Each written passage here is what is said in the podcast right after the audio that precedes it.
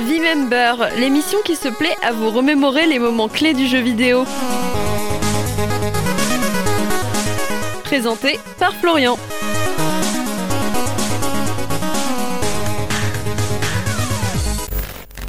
Pour l'épisode d'aujourd'hui, je vous propose de revenir sur la sortie de l'un des titres les plus emblématiques de la NES, The Legend of Zelda.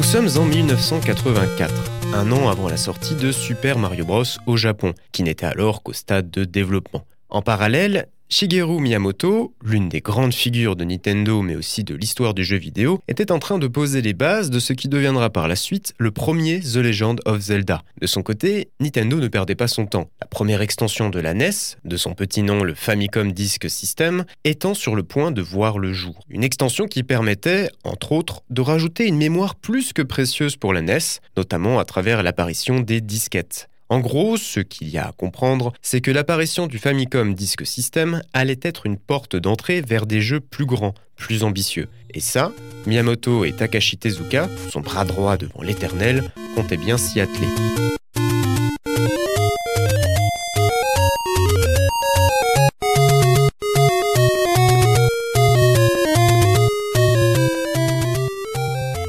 Au départ, le concept de base de The Legend of Zelda devait être de laisser la possibilité à deux joueurs de créer des labyrinthes, puis de les explorer. Sauf que très rapidement, Miyamoto et son équipe se sont aperçus qu'il était bien plus intéressant d'explorer plutôt que de créer les labyrinthes. En complément de cette observation, Miyamoto était très clair sur ses ambitions. The Legend of Zelda se devait d'être à l'opposé total de Super Mario Bros.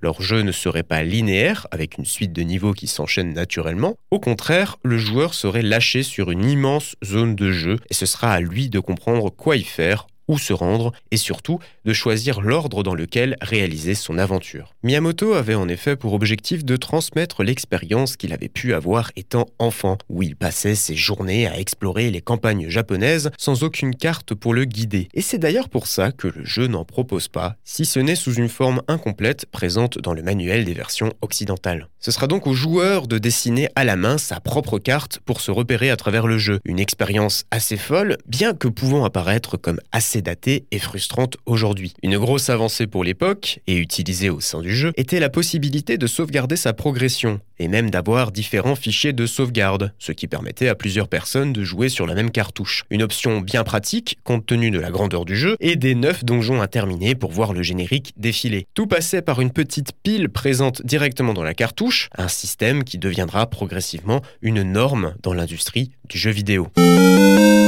Malgré les quelques doutes de Nintendo lors de la conception du jeu, The Legend of Zelda deviendra rapidement un succès aussi bien commercial que critique. Véritable ambassadeur de la Famicom Disk System, précurseur de la sauvegarde, mais aussi, et de très loin, ce qui était le jeu le plus ambitieux et vaste jamais conçu jusqu'alors. Ce premier Zelda a lancé l'une des séries de jeux vidéo les plus emblématiques et fructifiantes de Nintendo, comptabilisant aujourd'hui une vingtaine d'opus.